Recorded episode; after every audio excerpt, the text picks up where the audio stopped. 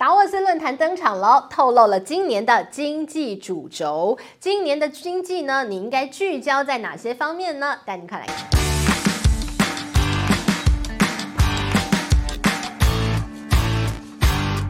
Hello，大家好，我是志玉，今天来跟大家聊聊接下来的一些经济上，我们到底要注重哪些关键事件呢？首先呢，我们看到了开年，每年开年呢，我们都要看到的就是世界经济论坛达沃斯论坛呢，总是在这个时候登场。过去呢，达沃斯论坛你会说哇，那是政商学界啊，哦、全世界的精英大家聚集在这里，决定未来世界的走。走向了哦，但是呢，过去几年你看到因为疫情，所以呢一直没有实质的举办这样实体的论坛。那今年呢又再度的走出疫情，大家又聚集在瑞士的达沃斯。但今年的达沃斯啊，其实很值得大家来观察，因为呢，你从达沃斯就看得出来，未来的这个世界所谓的逆全球化。有多么样的严重？好，今年的达沃斯论坛呢，是在一月十六号正式的登场。那当然呢，这几天的一个这个历程过程当中啊，有非常多的看点。我们大概帮大家整理了一下、哦。今年呢，大家都聚焦在什么地方呢？你要从它的名称就看得出来。今年的达沃斯论坛的主题叫做“分裂世界下”。加强合作，另外一个翻译啊，叫做“碎片化世界之下”。到底该如何合作？你就看得出来了，这世界真的走向分裂啊！连这个决定世界未来的一个重要的经济论坛，都直接下了这样的一个标题跟结论，告诉你未来世界就是分裂，没什么好说的了哦。但当然啦，这世界就是分久必合，合久必分嘛。那合久了，好，现在要分，那我们就来看分裂的世界，大家谈些什么？好，首先呢，我们看到这个会议当中聚焦能源武器大战，呃，当然从俄乌情势开始看起。大家互相的拿能源当成了武器，挥刀互砍。好，你说俄罗斯拿能源当武器，想要把这个欧盟啊完全收割。好，我就把你断气，断供天然气。好了，那你以为把这个欧盟趴在地下打吗？诶，欧盟好像挺过来了，因为为什么？老老天爷帮帮忙啊！今年是暖冬，所以呢，本来天然气就没那么需要哦，所以呢，哎，让他们撑过去了。但是呢，这个美国说好。你断气欧盟，我也带着西方盟国一起反击。他怎么反击？给俄罗斯的石油定定了一个价格的上限，让你就赚不了那么多钱，看你还哪里有经费打仗啊？所以呢，把这个能源当成武器互打。那当然啦，最终谁笑到最后，我们还要再继续观察嘛。你今年是暖寒冬，让你撑过去了，那明年呢？哪一个？严冬来袭的时候，我看你天然气不足，你该如何是好？接下来还有一个变数是，中国已经走出了疫情，要复苏，复苏之后，它天然气的用量就会变多哦，这是一个很大很大的考验。好，再来一个，带大家看。晶片的对抗，这个我们节目当中跟大家聊过很多次了。那今年呢，看到达沃斯论坛也把它重新拿出来再认真讨论了。中美的大国博弈之下，这晶片的对抗啊，现在各国呢都要把这个半导体的供应链、晶片当成自己最重要的一个宝藏了哦。所以呢，大家各自补贴要做自己的半导体的供应链，这对未来会有什么样的影响冲击呢？今年的达沃斯论坛当中，大家也热烈讨论。再来一个要带您看的，有一个新的字眼。大家以后应该会常常听到，那叫做有按外包。朋友的友，好，以前呢，你说那个全球化的一个时代嘛，那全球化当然，呃，这个哪个地方生产成本低廉，你就往那个地方去，那供应链可能就会应运而生，在那个地方，哎，那慢慢的这个成长起来。但是呢，现在不对哦，哦、这个万一我的供应链在一个与我为敌的国家，那我的供应链真的很不 OK 啊。所以呢，现在叫有按外包，你要外包，你要供应链可以好好放心的话，一定要是你的某朋友才行。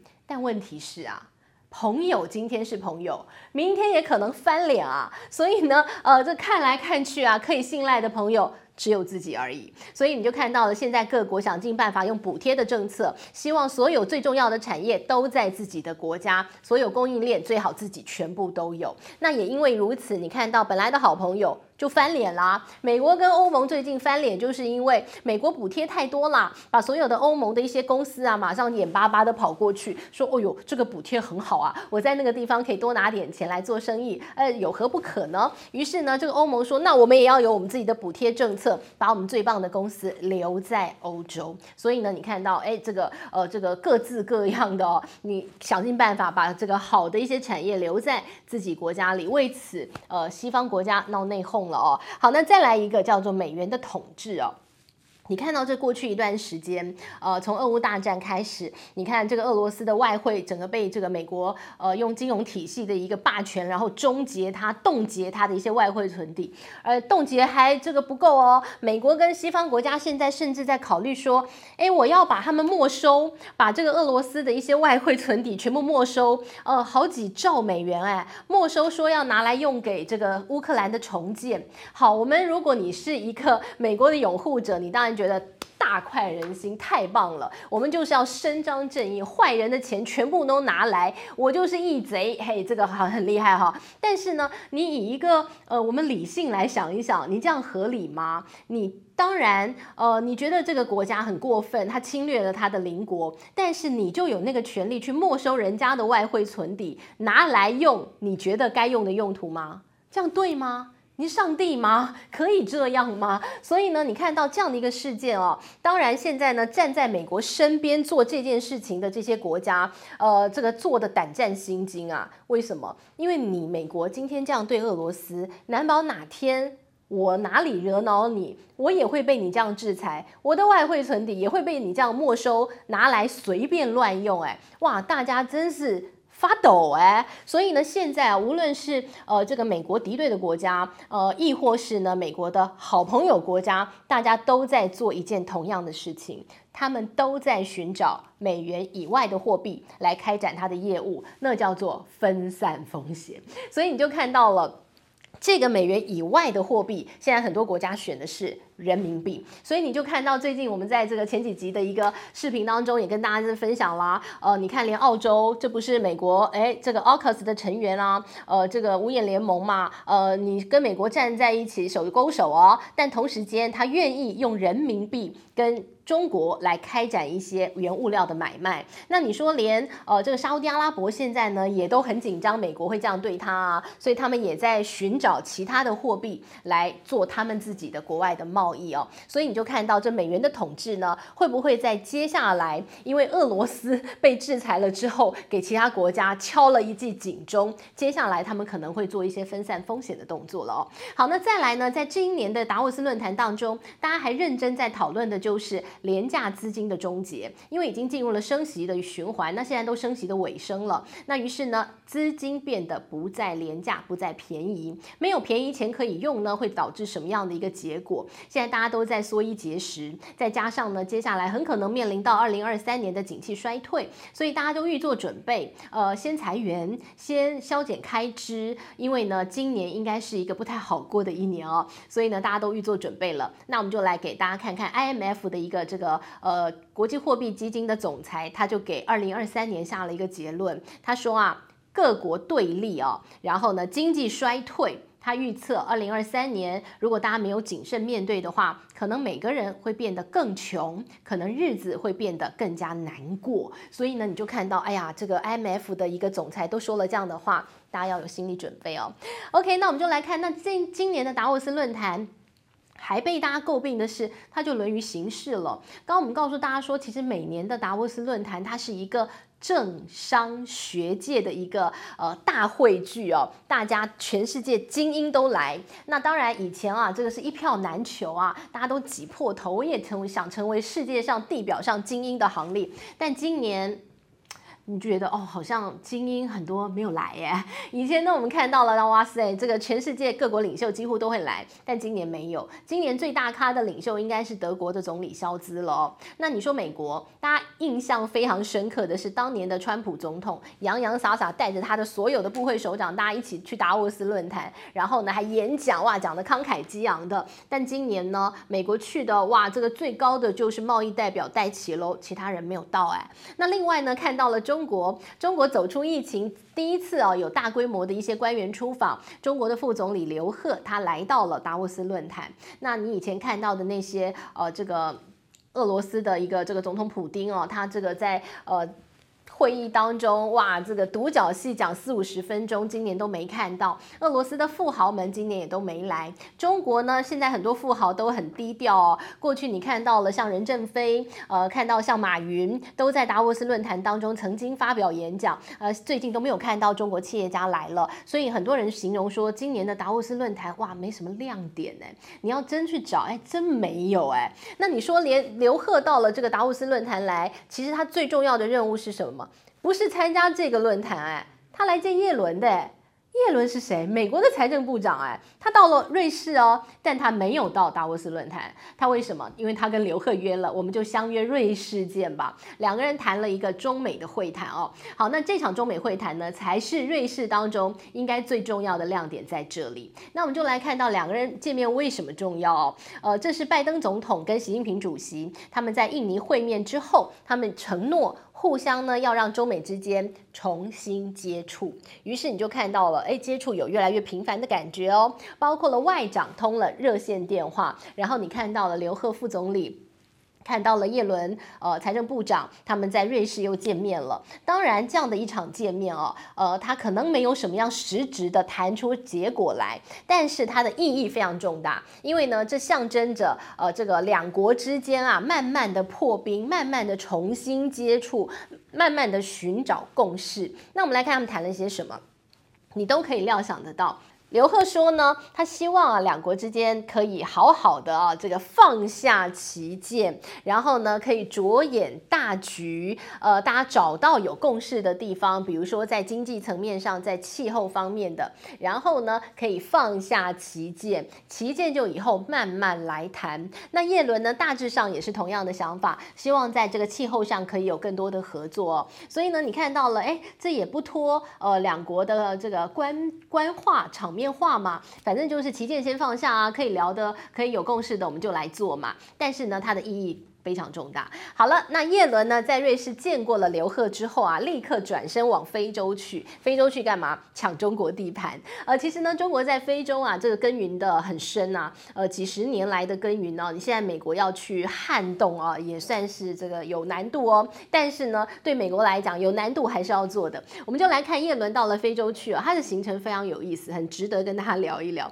他去了有三个很重点的国家。好，那这三个很重点的国家呢，首先。他第一站来到塞内加尔，呃，塞内加尔什么概念？他是非洲联盟的现任主席，所以呢，他来到塞内加尔，还要在塞内加尔发表一篇这个演讲。那这个演讲内容就是要告诉非洲，美国我来了，我来照顾你们了。好，这是他来塞内加尔。另外一站，他要去一个国家叫做尚比亚。尚比亚很特别，为什么？尚比亚呢，在二零二零年的时候，他面临到了他的债务破产，他的债务还不出来了，所以呢，他就违约。那违约之之后呢，所有他的债权人呐、大家就统合了，说我们来解决这个问题嘛。那于是呢，诶，里头当然中国也是很大的债主嘛，像比亚欠中国很多钱嘛。所以呢，呃，这个美国也来了。他说：“哎呀，我来帮你做债务重组。然后呢，这不免的哈，一定要讲一番这个中国坏话，‘一带一路’啊，债务陷阱啊，巴拉巴拉巴拉。所以呢，他来到尚比亚，他说呢，这个美国我们救世主来，我要协助你走出债务的泥沼。好，那再来呢，他最后一站将会来到南非。南非干嘛？南非啊，是金砖五国。”今年的轮值主席国。金砖五国，大家还有印象吗？这是一个经济上合作的组织，要跟美国来抗衡的。金砖五国有谁？南非嘛，哦，那另外有巴西，有中国，还有俄罗斯。另外呢，我们看到这金砖五国当中还包括了印度。所以呢，未来金砖五国现在已经有很多国家举手说，我想要加入啊、哦。所以呢，美国视金砖五国是一个很重大的威胁，所以他来到了南非摸摸头，拜托拜托，多帮忙啊。所以呢，我们看到这叶伦的这个非洲的出访，其其实也是很有目的性的哦，希望可以增加一点美国在非洲的一些影响力。但是非洲有这么容易被挖墙脚吗？中国耕耘很久哎，呃，在最近还有一场出访，那是中国的新任刚上任的外长叫秦刚。秦刚呢，他也来到非洲来一个五国之旅哦。呃，你知道过去每一个中国的外长上任，他的首次出访一定是非洲。毫无意外，三十三年来都是如此。所以你说啊，这个非洲中国真的耕耘得很深哦。美国来撬墙脚，嗯，那就来看看呃，这个谁的力量大一些了哦。好，不过呢，近期的经济焦点，我们很快跟大家做一个统整。接下来你要看哪些重要大事？首先你要看。中国放弃清零之后呢，完全解封，完全解封之后，他要开始拼经济了哦。呃，这个拼经济呢，最近有一些出台的新政策哦，非常值得关注的是房地产的新政策。呃，过去我们看二零二二年哦，中国出台了很多管制房地产的一些这个管制措施。那这些监管措施来得很快哦，于是呢，有很多的一些大集团撑不住倒下，比如说恒大集团。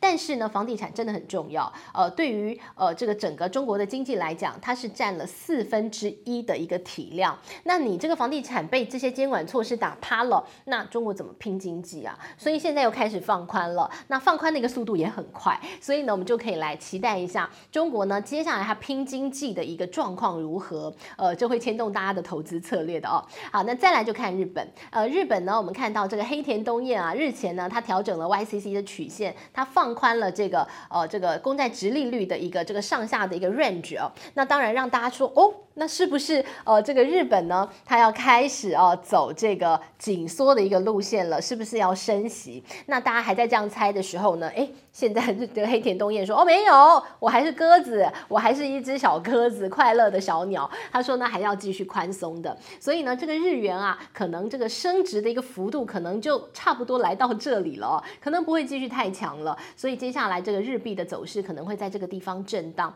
那黑田东彦四月份他就要卸任了嘛？可能到这个 range 要看看新任的一些呃这个。